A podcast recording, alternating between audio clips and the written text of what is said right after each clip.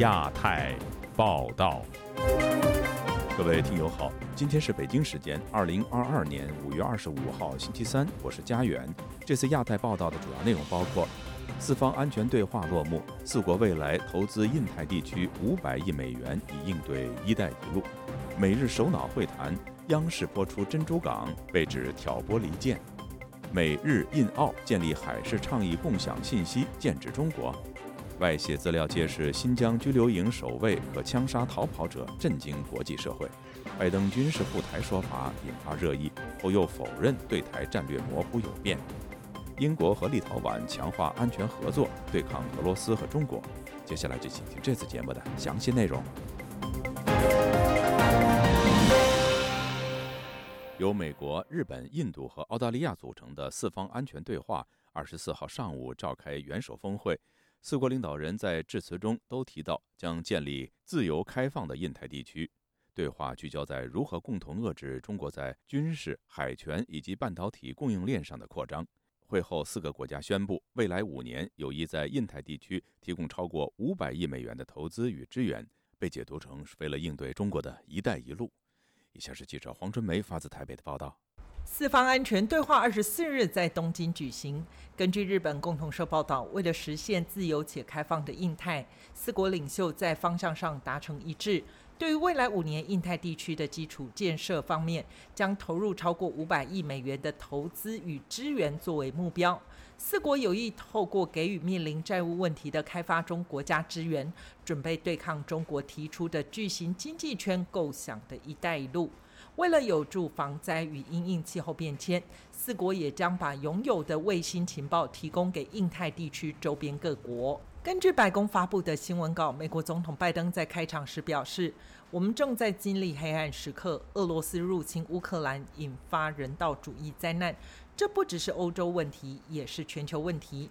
美国将继续和盟国并肩，推动建立一个自由开放的印太地区。”日本首相岸田文雄也表示，俄罗斯入侵乌克兰是对联合国宪章所载原则的挑战。岸田称，绝对不允许类似的事件在印太地区发生。澳大利亚总理阿尔巴内塞指出，虽然澳洲更换了政府，但对四方承诺没有改变，也不会改变。同时，对东盟及其中心地位的承诺也没有改变。印度总理莫迪在谈话中没有提到俄罗斯入侵乌克兰相关问题。他认为四个国家相互合作，正在鼓励建立一个自由、开放和包容的印太地区。台湾世代智库执行长陈冠廷对本台表示，四方安全对话国家里，美日澳是最铁的国家，日本直接面临中国挑战的第一线。拜登在亚洲宣誓，等于加强美日同盟强心针。安全的概念上。四方会谈一个最重要的其中一个关键点，就是第一，巩固原本的已经非常近意志同步，然后做法同步的这些盟友，澳洲跟日本之外，接下来的这个主要的目标，应该就是跟印度能够更密切的。中国外长王毅在四方安全对话登场前曾批评，印太战略本质就是一个制造分裂、一个煽动对抗、一个破坏和平的战略。他还曾形容，美国的印太战略真正的目的是企图搞印太版的北约。印度弗莱明大学副教授刘奇峰接受本台访问时认为，现在讲印太北约稍远些。这四个国家，美日、美澳、日澳都是关系比较近，有组成军事同盟的实力。最欠缺印度，印印度跟中国有无法调和的矛盾跟冲突，把印度慢慢的抓进来，然后等到以后，如果这个安全联盟要扩张的话，我觉得如果其他的基础都打实的话，这这要转成。转战安全联盟其实是很快的事情。资深媒体人郭崇伦接受本台访问时解读：美日当然希望推动印太北约，但是从上一次高峰会重点放在防疫，这一次触及印太地区渔业资源滥捕，希望有海事机制监控，看起来都不是整体安全有关。如果四方安全对话希望能提升安全功能，印度要加强如何整合起来是个大问题。他现在目前百分之七十的装备都还是二式装备，他呃没有办法跟美国一致，这个也让现在的四方安全对话里面哦，就是出现了不协调。刘奇峰认为，美国总统拜登在这个场合发出“美国绝对不是重欧轻亚”的讯号，美方想调节东盟和四方安全对话一些潜在的矛盾。美国这一次借由印太经济架构，把部分东盟成员国纳入，有点拉拢兼调和的味道，不让两个组织对立起来。自由亚洲电台记者黄春梅台北报道。美国总统拜登与日本首相岸田文雄二十三号在东京举行高峰会谈。当晚八点，中国央视第六套节目突然播出有关二战时期日军突袭美国的电影《珍珠港》，引发网民的各种解读和嘲讽。有学者认为，官方通过电影含蓄地提醒美国有挑拨离间之嫌。以下是记者乔龙的报道。正在亚洲访问的美国总统拜登二十三日与日本首相岸田文雄举行高峰会晤，双方会后除了谈及印太、乌克兰局势，亦针对中俄联合军演、东海及南海问题展开商讨。拜登在被记者追问时表示，对台湾有承诺，并强调台海和平稳定的重要性。据环球网报道。中国央视节目表显示，二十三日晚八点，央视六套播出著名战争电影《珍珠港》。上述消息引发中国网民各种解读。网民无情留言写道：“六公主明天要不要放日本沉默？”妙语以君月写道：“拜登与岸田文雄举行会谈结束后，一起观看战争电影《珍珠港》。”还有网民留言：“六公主又傲娇了。”美国影片《珍珠港》反映二战期间日本军队向停靠在珍珠港的美国海军舰队发动袭击，引发美国对日宣战的历史。中国军事评论人士高先生周二接受本台采访时说：“央视此举提醒美国政府应与日本保持距离，有离间美日关系之嫌。”挑拨美日关系，我觉得是他们的主要目的吧。提醒美国永远不要忘了二战太平洋战役是如何打起来的。日本偷袭了珍珠港，使美国转卷入二战。其实这次拜登在日本的行程和他所说的重量级的这个动作，包括提出了亚洲亚太经济框架啊，对台湾的协防啊。中国外交部新闻发言人汪文斌二十三日下午在例行发布会上发出警告，不要站在十四亿中国人民的对立面。高先生说，央视播出影片《珍珠港》，一是提醒珍珠港事件还会重演，然后另一个就是提醒美国啊，千万不要忘了，日本曾经是你的敌人。日本静冈大学教授杨海英认为。中国官媒在美国总统拜登到访日本之际播出《珍珠港》，明显是挑拨离间。他对本台说：“就是说，和美国站在一起反对法西斯的是我们。法西斯日本曾经给你带来珍珠港的灾难，希望美国人不要忘记历史，日本呢更不要忘记历史，不要让你们两个勾结在一起，就像普京要这打这个纳粹乌克兰一样。”当然，他没有胆量抗美援朝啊。杨海英认为，央视仅仅播放珍珠港影片，没有反美举动，可见中国还是想和美国改善关系，以及避免与日本的关系进一步恶化，留一条后路。所以呢，这个在台湾问题上，他也是呃讲的比较低调，不会说骂美国。我觉得他还是有一定的这个分寸吧。本周二，拜登于东京出席四边安全对话会议期间，美国、日本、印度及澳大利亚四国领袖举行会谈。拜登还宣布启动印太经济架构。拜登的发言围绕在乌克兰战争上，反复强调俄罗斯入侵造成的人道惨剧是历史的黑暗时刻，不只是欧洲面临的问题，而是世界共同的问题。自由亚洲电台记者乔龙报道。美国、日本、印度和澳大利亚领导人共同召开的四方安全对话落幕，推出一项剑指中国的海事倡议，并扩大了海域信息的共享系统。这些新举措对中国会有什么样的影响？中国在海上又做了些什么，引起这些国家要共同联盟捍卫海洋权益呢？以下是本台记者唐佳杰的报道。It's wonderful to be together with friends and. 五月二十四日，美国总统拜登与日本、印度、澳洲领导人在东京召开第二次的四方安全对话 （Quad） 实体领袖峰会。互称朋友的四位领导人发表共同声明，誓言要维护基于规则的国际秩序，使各国免受任何形式的军事、经济和政治胁迫。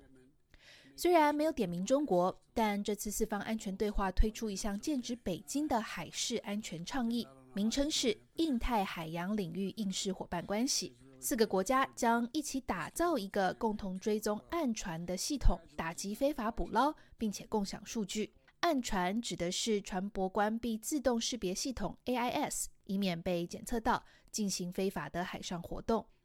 白宫在声明中介绍，这个海事倡议将改变太平洋岛屿、东南亚和印度洋地区合作伙伴全面监测其海岸水域的能力。进而维护自由和开放的印度太平洋地区。美日澳印四国将投资这项计划五年，协助印太各国提升海域意识的能力。这项创意将整合印太平洋的三个地区：太平洋岛屿、东南亚及印度洋，与合作伙伴建立一个及时、快速、准确又广泛的海域动态图。这个倡议还将促进现有的信息共享。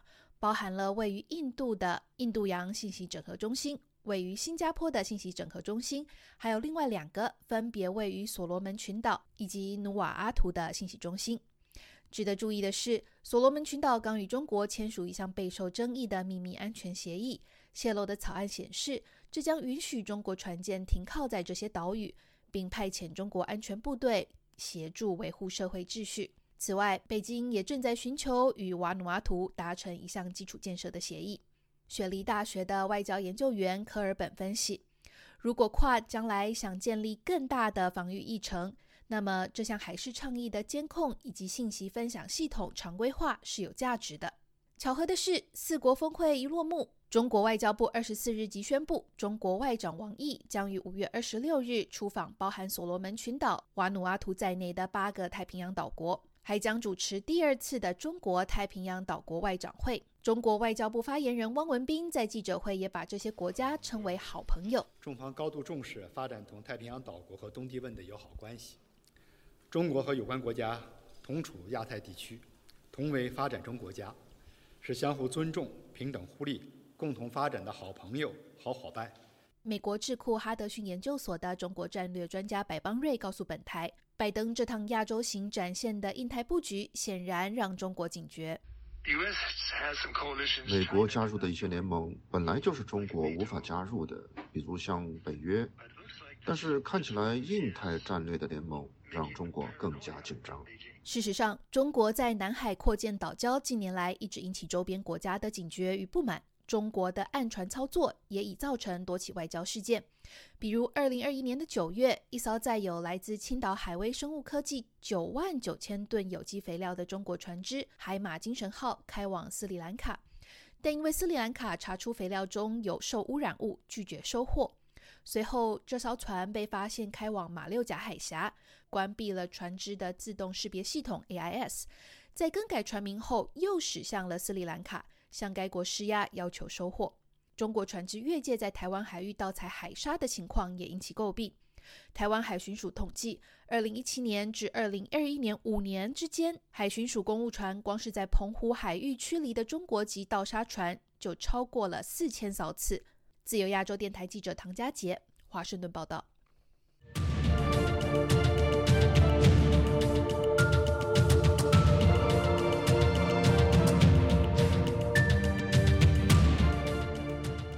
联合国人权事务高级专员巴切莱特访华之际，新疆人权问题专家郑国恩连同多家国际传媒曝光更多有关新疆拘留营的官方证据，揭露官方下令枪杀试图逃跑者。英国外相同一天发表声明，批评中国侵犯人权。德国外长更直接以惊人报告和新证据向中国外长王毅要求展开调查。不过，中国驻英国大使则以彻头彻尾的谎言否认相关指控。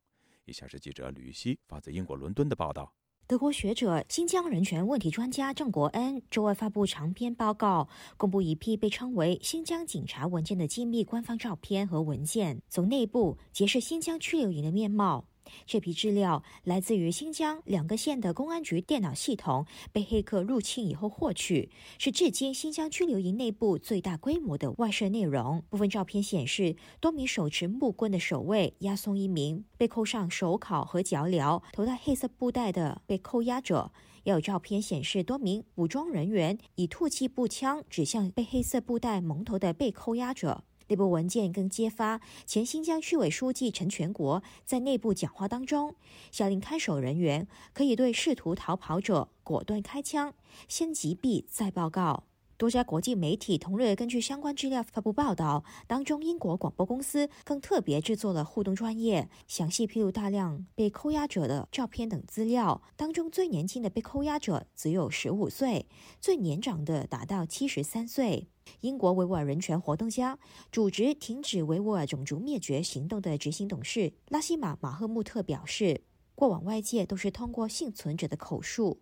了解新疆拘留营的内部情况，而过去相关的影像资料都只有航拍或者卫星照片，而最新流出的资料就是活生生的内部证据，狠狠打脸中国政府。每张照片的背后都有他这些人自己的故事，他们的创伤和他们的生命被摧毁的情况。而且呢，最年轻的被拘留的只是十五岁的女孩，就是说最。极端的一种不人道的行为。巴西莱特的这个访问，中国已经准备了一些非常美丽的镜头，呃，让他看到呃这些维吾尔人呃生活在多么欢乐的这样呃制度下。但就是今天的这个报道呢，就是像对中国政府一就像一巴掌扇过去。世界维吾尔大会发言人迪里夏提向本台表示。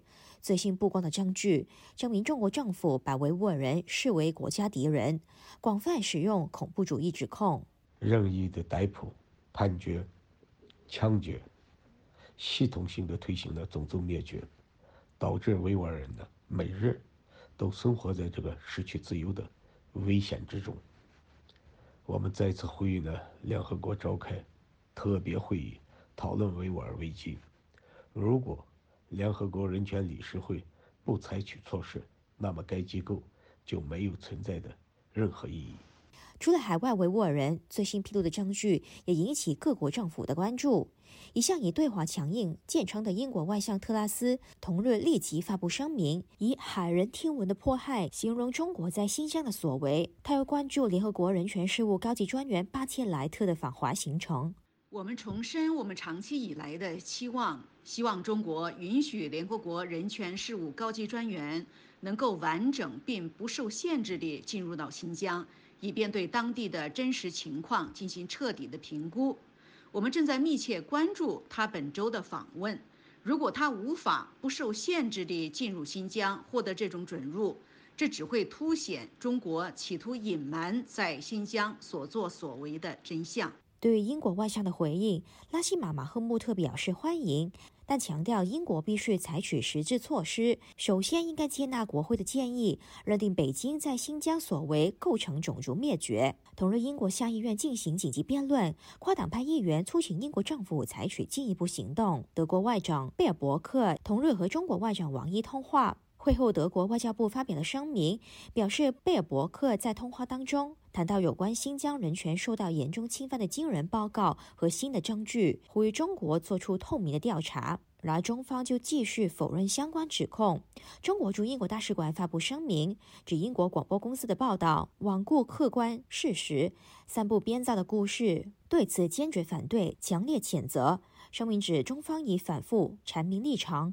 说所谓的新疆在教育营大规模拘禁等说法是彻头彻尾的谎言，批评反华政客、媒体和学者造谣生事，是打着人权幌子，企图破坏新疆繁荣稳定，压制中国发展。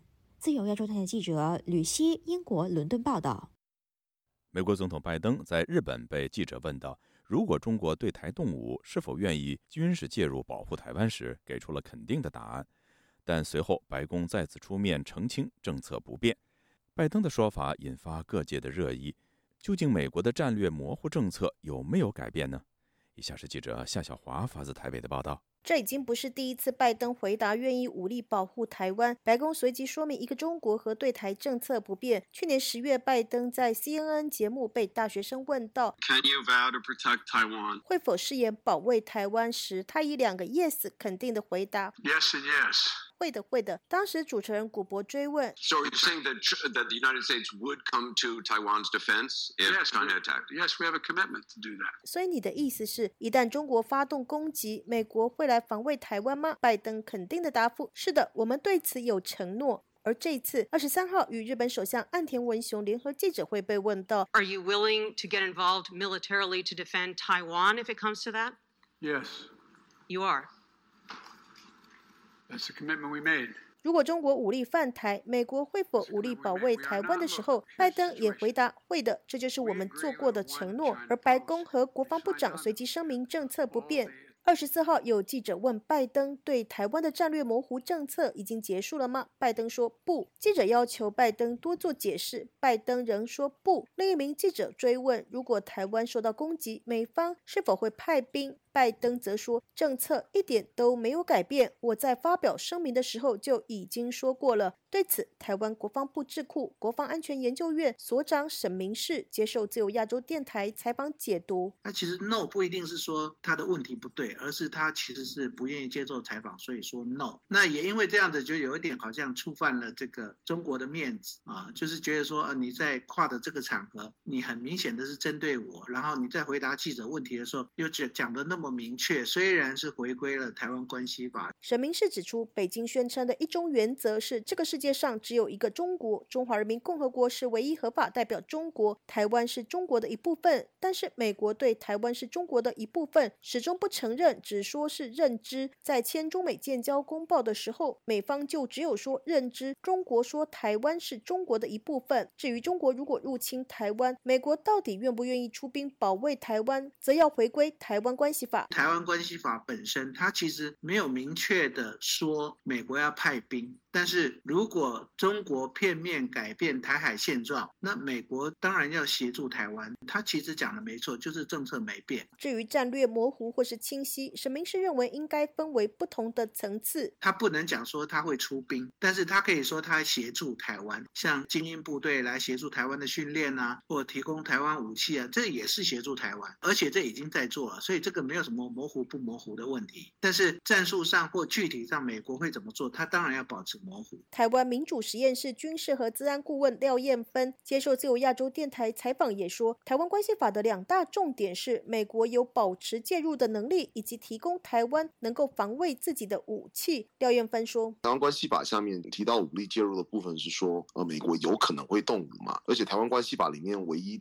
唯一定定的就是美国必须要保持它有动武的实力嘛，就是假设在危机发生的时候，总统决定要介入的话，那至少美国政府。在这之前需要先做好准备，意思就是说他们要随时保持有能力能够介入。那要不要介入的话，其实还是在危机的当时由美国总统决定。所以其实拜登说我们有这个承诺啊，但是他们的承诺就是我保持我有介入的那个能力嘛，不会到最后就是我要介入还我我还没有能力可以介入。拜登不止一次出现无力保卫台湾的肯定发言，白宫事后总是声明政策不变。廖燕芬认为没有冲突，没有冲突啊，但是你可以视为就是说拜登他个人的意志可。可能是会比较冲一点，可能会比较倾向想要清晰。实际上，他就他目前所讲的东西来说，他并没有要去嗯改变这个政策的意思。七零年代推动美中建交的前美国国务卿基辛格表示，华府和北京应该试图避免将台湾置于美中紧张关系的中心。廖燕芬分析，基辛格是非常笃信国际实力的实务战略派。那实务战略派的重点就是谁拳头大谁就赢了。所以他现在只是觉得美国的拳头不够大，所以可能没有办法跟中国打赢，所以他才会这样讲。二十三号，欧美日中媒体快讯报道，拜登愿意保卫台湾。中国党媒环球网就下标是口误还是试探？台媒 TVBS 则报道，台湾总统蔡英文被问到总统怎么看拜登说会武力保台，以及会觉得美国玩两面手法吗？蔡英文没有回应。日本执政党自由民主党外交部会长佐藤正久表示，拜登的美军保台发言可说是最棒的失言，跨越了美国对台长久以来的模糊战略。日本东京大学教授松田康博表示，这已经是拜登第三次这么说了。他认为拜登有可能是故意说错话。而中国复旦大学美国研究中心主任吴兴博分析是加强对中威慑、对台保证，并告诉日本等盟友要相信美国。自由亚洲电台记者夏子华台北报道。立陶宛外交部长二十三号在伦敦与英国外交大臣会面，两人签署立英共同声明。加强国防和安全以及经济领域等合作，增强对俄罗斯和中国的抵抗能力。双方指中国构成系统性挑战，呼吁中国遵守其国际义务。请听记者蔡玲发自巴黎的报道。英国外交部特别指出，外交大臣特拉斯和立陶宛外交部长兰斯伯吉斯同意加强两国之间的安全和经济合作，是因为面对来自邪恶政权日益增长的侵略。英国外交部指出，签署的联合声明标志着两国双边关系一百周年，并有助于进一步推进英国的全球自由网络。这项声明将建立在北约盟国目前防务合作基础上，将增加对包括俄罗斯和中国在内威胁的抵抗力。声明强调，两国对中国支持俄罗斯企图改变欧洲安全结构的野心表达关切。英国和立陶宛双方期待中国依据联合国宪章以及国际法基本准则，支持遭到俄罗斯非法侵略的乌克兰，维护主权、独立性以及领土完整，要求俄罗斯停止对乌克兰的军事攻击。声明中特别提到印太地区和中国，其中提到英国与立陶宛都认为中国构成系统性挑战。两国将与美国、欧洲伙伴以及区域行为者合作，支持印太区域自由、永续的经济发展，维护适用全球的规范和原则，并捍卫共同利益和价值观。声明更要求北京政府遵守国际义务，包括对香港和新疆人权情势的责任。面对独断专行、旨在威吓胁迫的经济政策和行为。英国和立陶宛将与国际伙伴合作，相互增进经济韧性。特拉斯上个月在演讲中强调了立陶宛是中国试图在经济上欺凌的国家。在签署声明时，他赞扬了立陶宛能够抵抗中国的胁迫。中国的打压也使得台湾与立陶宛的外交关系更为亲密。立陶宛卫生部长杜尔基斯。二十三号就在世界卫生大会发言，呼吁邀请台湾以观察员身份与会参与世界卫生组织。这是立陶宛卫生部长第一次在世卫大会的公开发言，直接明确的支持台湾。他说：“We call on you to invite Taiwan to participate.” 我们呼吁您邀请台湾以观察员身份参加 WHA，以及让台湾进一步有意义参与。而立陶宛将在台湾开设经贸办事处的确切时程也已经正式出炉。立陶宛经济及创新部长莫亚奈特十九号回应国会议员询问时表示，要开设经贸办事处必须经过台湾官方核准。而正式文件在不久之前已经收到。亚莫奈特说，要与台湾之间保持密切联系，而且办事处地点已经选好了。不过，官方代表要到秋天以后才能赴任。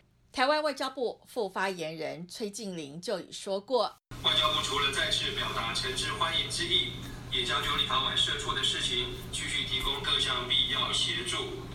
此外，应立陶宛经创部次长聂留希恩聂邀请，台湾经济部政务次长陈振奇将于二十五号率领产官研界到立陶宛进行三天的访问，并将举行第一届台立次长级经济对话，期盼与立陶宛建立具韧性的民主供应链。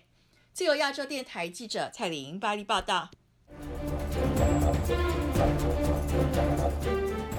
国新增新冠本土确诊和感染人数已经低于了六百五十例，可是当局的防疫措施并未松懈。上海的一位居民说，他们本周二获准每家一人外出购物四小时。在大型超市门前的人龙长达数百米。另外，上海的一条街道半夜被防疫人员用木板围封。详情，请听记者乔龙的报道。中国官方公布，国内新冠疫情感染人数正在减少。中国卫健委网站周二消息，过去一天新增六百三十九例新冠病毒本土个案，包括一百四十一例确诊以及四百九十八例无症状感染，新增一例本土死亡病例，来自上海。而在本土确诊病例中，上海五十八例，北京四十一例，四川十九例；本土无症状感染个案中，上海四百二十二例，四川二十四例，北京七例。但中国疫情的真实情况，外界无从得知。上海居民方女士当天告诉自由亚洲电台，她所居住在的小区每户只有一个人获准外出购物四个小时。在超市门口排队的人龙长达数百米。我在排队，出门嘛凭通行证呀，每家每户轮到你们就可以出去四个小时。购物排队的人多得了不得了，要几百米长。另外一边还厉害，我长的真的马路上一个直角的一个大的大型的超市要拐弯角有很多人。他规定的就几家大的超市，小的店铁栅栏还是封着。上海居民说，上海大部分店铺仍然被封，开业的仅仅是政府指定的大型超市。据上海商务消息称，上海购物中心等六月一日后全面恢复线下营业。不过，当局规定，客户总流量不能超过最大承载量的百分之七十五。商贸企业应设置场所码或健康核验一体机数字哨兵。顾客进场需持有四十八小时内核酸阴性证明和健康码绿码，测量体温等。就在官方宣布上述措施的前一天，上海黄浦区老西门街道龙门村居民区内多条弄堂被防疫人员用木板围钉，留下一扇门。在一段视频中，多名防护人员正在黑暗中钉木板，锤子的敲打和锯木头的声音打破了夜晚的宁静。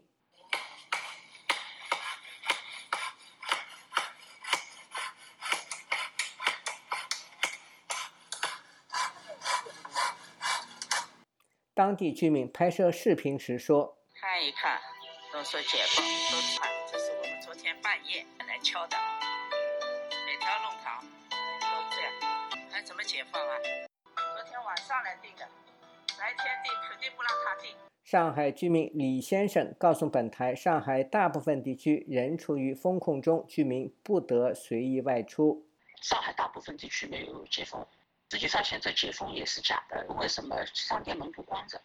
只有极少部分的地方，比较偏远的地方，它可能解封。但是解封，老百姓上出去买东西什么也都很方很不方便，而且还要受到一个就是四十八小时核酸的那个限制。现在是没有四十八小时核酸，你撑不下去。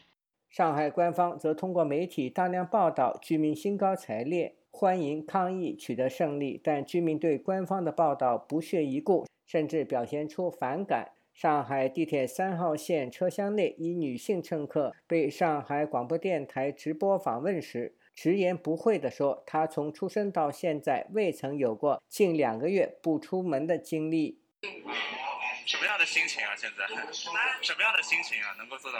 哎，坐坐地铁，今天特别高兴，因为呢，封了将近要两个月了吧。呃，自从嗯我出生到现在，还没有受过这样的日子，被关在家里不能出去啊，真是天大的笑话。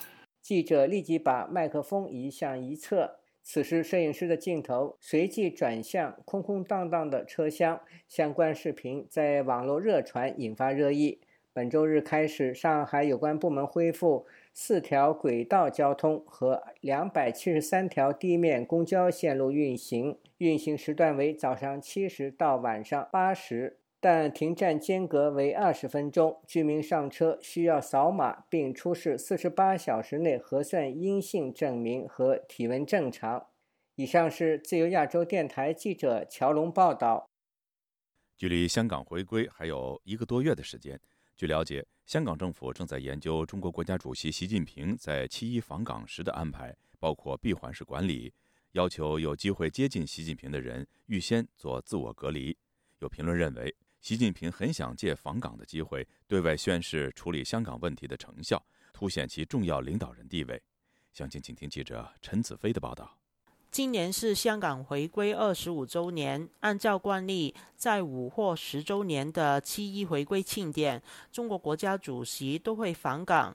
出席庆回归和新一任特首就职典礼等活动，但香港的疫情还没清零。今年回归典礼会否破例，国家主席不出席庆典，成为外界关注的焦点。香港特首林郑月娥周二出席行政会议前见记者，表示回归二十五周年的庆祝活动会如期举行。对于领导人届时会否访港，他表示暂时没有消息公布。但重提五年前習近平訪港時嘅情況。香港回歸祖國二十五週年呢，係一個非常之重要嘅日子。我哋當然係誒好啊熱切希望誒領導。香港回歸二十五週年是重要的日子，我們當然很熱切希望領導人能夠訪港，在香港發表重要的講話，如同五年前國家主席習近平在七月一號發表了一篇非常重要的講話。其後幾年發生的事，印證了主席對香港的了解和對一國兩制的堅定支持。他表示，疫情会影响香港出入境的安排，希望香港市民要努力保持疫情平稳，可以一同庆祝香港回归二十五周年。香港不同的媒体都引述消息表示，领导人会否返港，可能要到七一之前一个星期才能有定案。根据本台了解，香港政府正在研究疫情下领导人返港的不同方案。包括实施闭环管理，要求有机会近距离接触习近平的官员和嘉宾出席活动之前要自我隔离，但具体安排仍然在研究当中。時事评论员刘瑞孝对本台表示，今年是香港回归二十五周年，刚好是五十年不变承诺的中期，估计中共高层，特别是习近平。希望借回归庆典总结过去，特别是在维护国家和政权安全以及一国两制未来走向有新的表述。习近平雖然他五年前来过香港，但是形勢已经很不一样了。尤其是港版的國安法出現以後，我估計呢，習近平。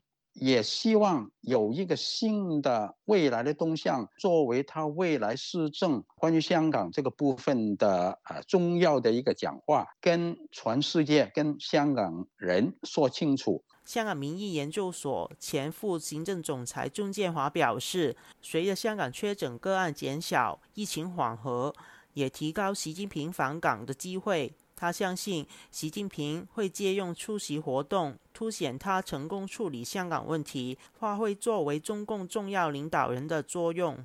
这却显示他领导之下呢，就把这个香港的延续革命都处理好了，然后就是這一次的回归，把他的历史地位跟这个邓小平那就近一些，就是利用香港这个机会呢，来突出的显示。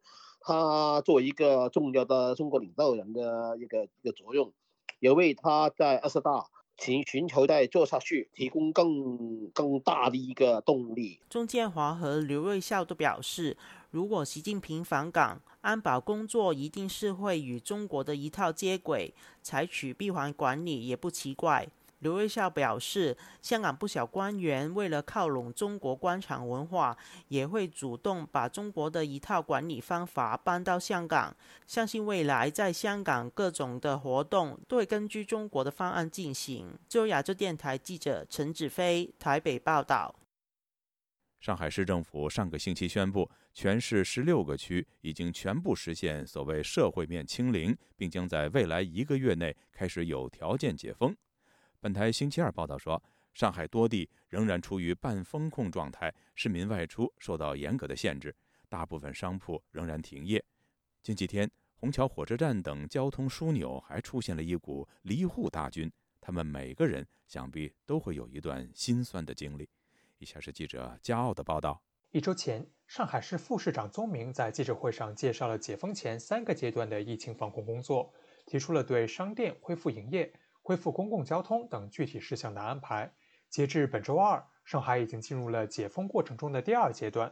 在月底前，上海计划不断缩小封控区和管控区的范围，并加快疫情防控朝常态化管理转变。不过，本台周二早间报道，某上海市民居住的小区目前每户只能有一人轮流外出购物四个小时，而排队的人流长达数百米。另一位当地市民透露，上海大部分地区仍处于封控状态，居民不能随意外出。家住上海浦东新区的沈兆华当晚对记者说，他所在的小区已经封控了两个多月。他对当局提出要在六月中下旬恢复全市生产生活秩序，根本不抱希望。恢复重新再营业，只能有多少？好多店都拖死了，好多厂都关闭了。另外一个，好多外贸的话，别人都不带你玩了。以前让你加工，你两个月不玩，人家找别人去了，回过头来不会找你的。这位五十九岁的当地访民透露，小区封控的前两个月，他还可以到楼下散步，但就在几天前。他所在的居民楼发现了一例新冠病毒阳性感染者，他们随即被封在家中，连门都出不去了。沈兆华坦言，他完全不相信全市会在下个月解封。当地政府此前宣布，他们计划在六月一号到六月中下旬之间，在严格防范疫情反弹、风险可控的前提下，一方面实施疫情防控常态化管理，另一方面全面恢复全市正常生产生活秩序。同样住在浦东新区的上海维权人士纪晓龙周二也对记者留言说。他认为一个月内不太可能解封，但并未立即就其他问题置评。在上海有不少亲友的中国红十字基金会大病救助专案前高管任瑞红担心，由于当地疫情仍然扑朔迷离，解封不当可能会造成疫情反复甚至外溢。按照上海这次防疫的失败的情况来看，我不认为我们能够从他们公布的数据中看到一个真实的情况。解封可能会疫情的再次反弹，然后可能会外溢到其他的各省。就在当地政府上周介绍了全面解封前的阶段性工作后，上海虹桥火车站和浦东国际机场立即出现了离沪人潮。据悉，仅在上海铁路列车逐步恢复运行的前两天，虹桥火车站预计发送的旅客就达到了约1.3万人次。对于不少急迫希望离开上海的人来说，老家似乎从未有那么远。网传上周二在虹桥火车站候车厅拍摄的一段视频显示，一位老妇人在接受采访时说，她和丈夫此前到上海来看病。出院后恰好碰到疫情爆发，被困在当地足足两个月。由于他们住不起酒店，只好露宿街头。谈到这段经历时，她哽咽地说：“不讲了，能够回家就可以了。”杭州都市快报近期在短视频平台抖音上发布视频说，一名上海男子本月七号徒步十小时五十六公里才到达虹桥火车站。有网友留言说：“我感觉这个人这辈子都不会想再去上海了。”本台此前报道。上海严苛的风控措施造成了大量次生灾害，包括生活物资严重匮乏、基础病患者无法及时就诊、强行将儿童感染者与家长分开等等。现居美国的任瑞红感叹：“上海封城乱象，想必颠覆了很多人对于这座城市乃至整个国家的看法。”啊，我觉得上海的这一次的封城对于普通百姓来说，其实心理上的冲击还是很大的。他们没有想到啊，上海这么一个国际化的大都市，会在一个疫情的冲击下造成如此大的混乱，甚至是人道灾难。大部分的上海的本地人啊，还有一些外来的打工人员，他们其实是很失望，甚至可能是愤怒吧。微信公众号赵路明近期针对上千人进行的一项民调显示，自上个月以来。也有超过四成的上海居民出现了抑郁情绪。据亚洲电台记者骄傲华盛顿报道，大白或是白卫兵已经成为中国动态清零高压防疫政策中一个负面形象深重的群体。网络上流传着很多的视频，显示一些大白们盛气凌人，对老百姓暴力相向，招致人们的痛恨。但其实大白们也有不为人知的辛酸。分析指出，中国缺乏独立法治的制约。让路西法效应的影响力放大，身为工具人的大白们其实也是受害者。以下是记者郑重生的报道：半夜三点就得起床准备帮人做核酸，陈医生一天要面对上千张，不见得都心甘情愿向他张开的嘴，而他自己也是被迫当大白的，正式名称叫做核酸检测员。我们原本都是正规私人诊所的医生，前一阵子封控后。非必要场所禁止营业，上面就要求协助防疫。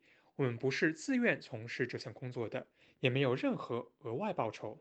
陈医师是透过书面接受本台的采访，刚刚是我的同事代读他的说明，而出于人身安全考量，他也不愿意据全名受访。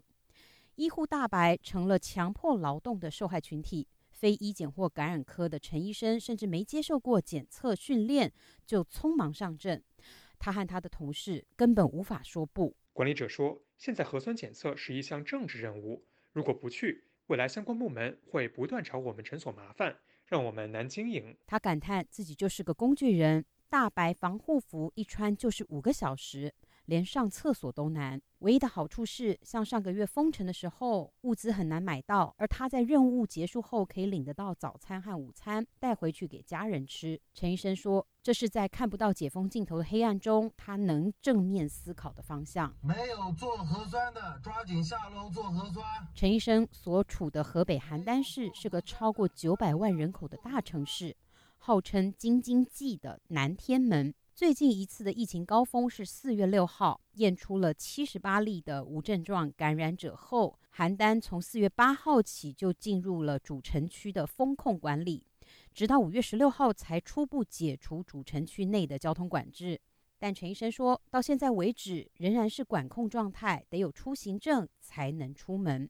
不管是封控区还是管控区，身为大白的陈医生也数不清全市已经做了几轮全员核酸。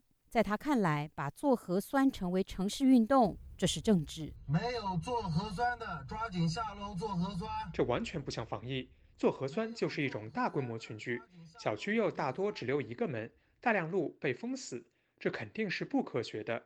防疫最重要的是减少聚集，但很多零感染的小区仍然封控。在我看，这更多的是政治站队，把邯郸当成保护北京市的防线。在中国，防疫已经不只是医疗专业的。陈医生说：“中国的根本大法是领导的看法，专业并不重要，甚至还有专业人士愿意依附权势者。”他就感叹：“新冠病毒并不可怕，但可怕的是人心。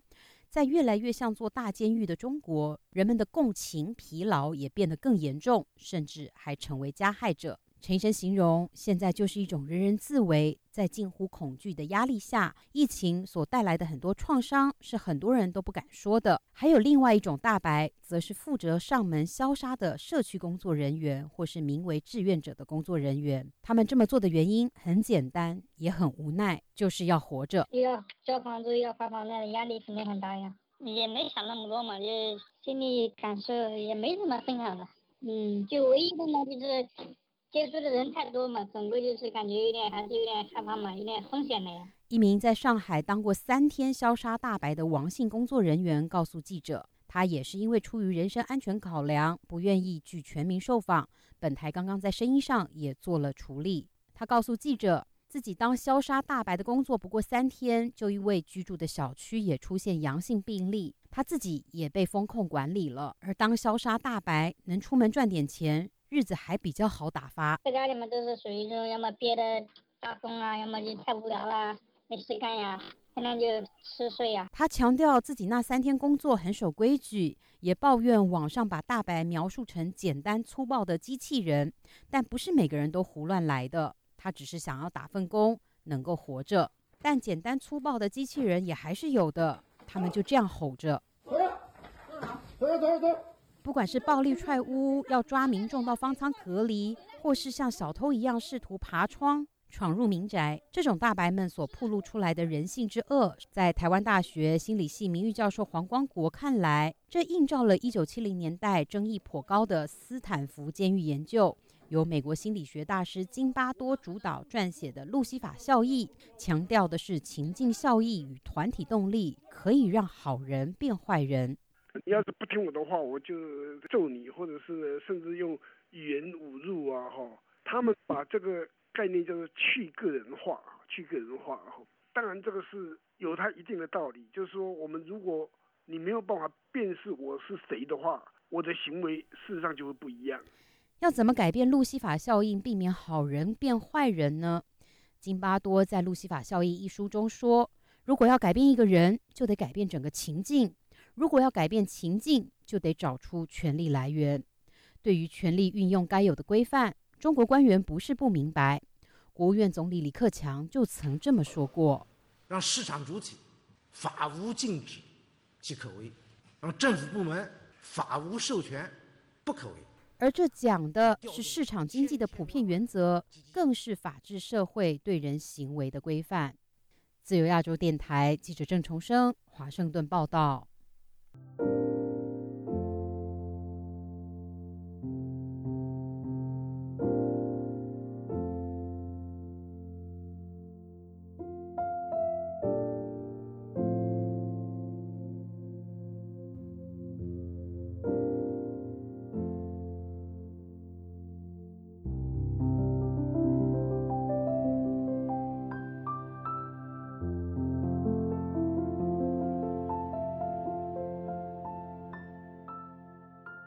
面对新冠疫情肆虐，加上经济下行的压力，许多中小企业苦不堪言，员工也连带着受到影响。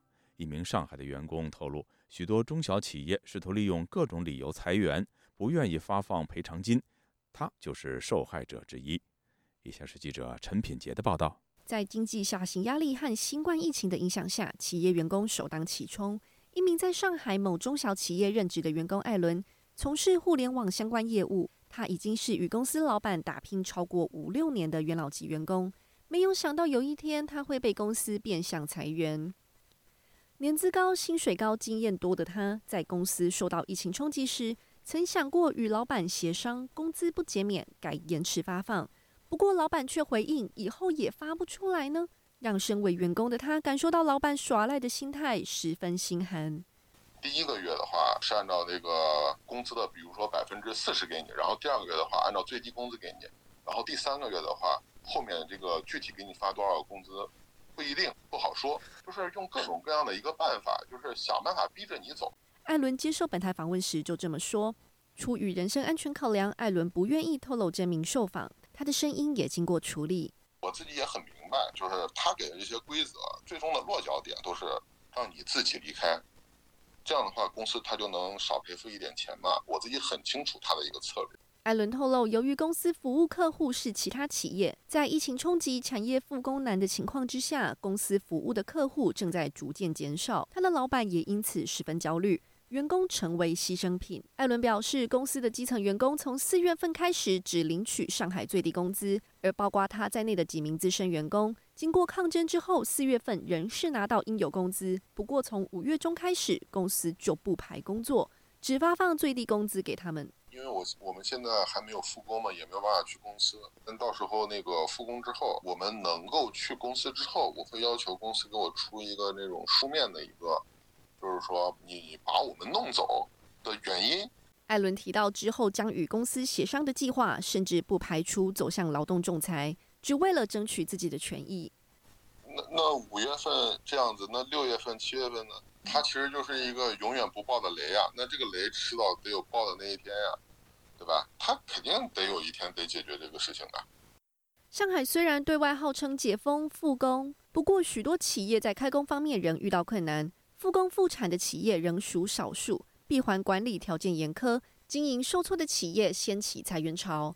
在艾伦看来，大型企业裁员多遵守 N 加一，以年资计算遣散费月份工资。譬如上周总部在上海的大型旅游网站西城就传出裁员消息，就提供五月二十离职 N 加一，或是六月三十离职只拿 N 的两种方案。但中小企业裁员则是能赖就赖耍流氓，想尽办法不愿发放赔偿金。中小企业，你别说，你别说，他那个赔偿了，可能说他把你这些人如果真的按照法律去赔偿的话，他自己就本身就没钱，也赔不出来。很多老板就耍赖嘛，对吧？然后就就想着对这些员工各种的去做这种 PUA 之类的这种事情。然后想办法把这些赔偿的钱都赖掉。中小企业的裁员其实是才对这个员工或者说是中国的经济损伤最大的。上海市经信委在五月二十四日也召开中小企业线上座谈会，企业就表示，在当前疫情防控形势之下，企业复工复产遇到的困难，包括人员返岗难、物流不畅通、上下游企业复工不同步。国际劳工组织在五月二十三日发布最新报告称。中国近期因为新冠防疫措施而减少的工作时数，占今年第一季度全球工作时数下跌的百分之八十六。美国经济研究机构彭博经济也在上周发布报告，预测中国今年的经济增速可能下降到百分之二，远远低于中国官方设定的百分之五点五。自由亚洲电台记者陈品杰华盛顿报道。听众朋友，接下来我们再关注几条其他方面的消息。中国空军以及俄罗斯军方总共四架战略轰炸机，二十四号共同编队绕行日本周边。由于美日印澳领导人正在东京举行四方安全对话峰会，中俄军机的联合绕飞被认为是具有牵制对话的意图。美方高级官员则表示，中俄的联合轰炸机飞行显示了两国结盟的深度。另据日本放送协会 NHK 报道，日本防卫省表示，日本的航空自卫队战机紧急升空应应警戒监视，中俄军机并未入侵日本领空。防卫省正在分析中俄军机飞行的目的，并加强警戒。路透社则引述美国官员说，此举标志着自莫斯科于2月24日入侵乌克兰以来，中俄首次联合军演，而且是在美国总统拜登访问该地区的尾声之际。美国国会及行政当局中国委员会，也就是 CECC 两党成员，星期一致函参众两院拨款委员会，要求为美国海关以及边境保护局提供更多的资金，以大力执行防止强迫维吾尔人劳动法所要求的进口限制。在大多数股东投票通过后，中国网约车巨头滴滴出行将从纽约证券交易所退市，从而平息与中国官方。就其在美国上市引发的长达一年的冲突，该公司去年六月才在纽约交易所上市，随后即遭到中国网络监管机构的处罚。今年是六四事件三十三周年，港府过去两年以疫情为由拒绝六四集会申请。过去两年，港府实施港区国安法，多位民主派人士入狱，就连每年在维园举行的六四集会的支联会也已经解散。相信今年会是连续第三年维园没有烛光。各位听众，这次的亚太报道播送完了，谢谢收听，再会。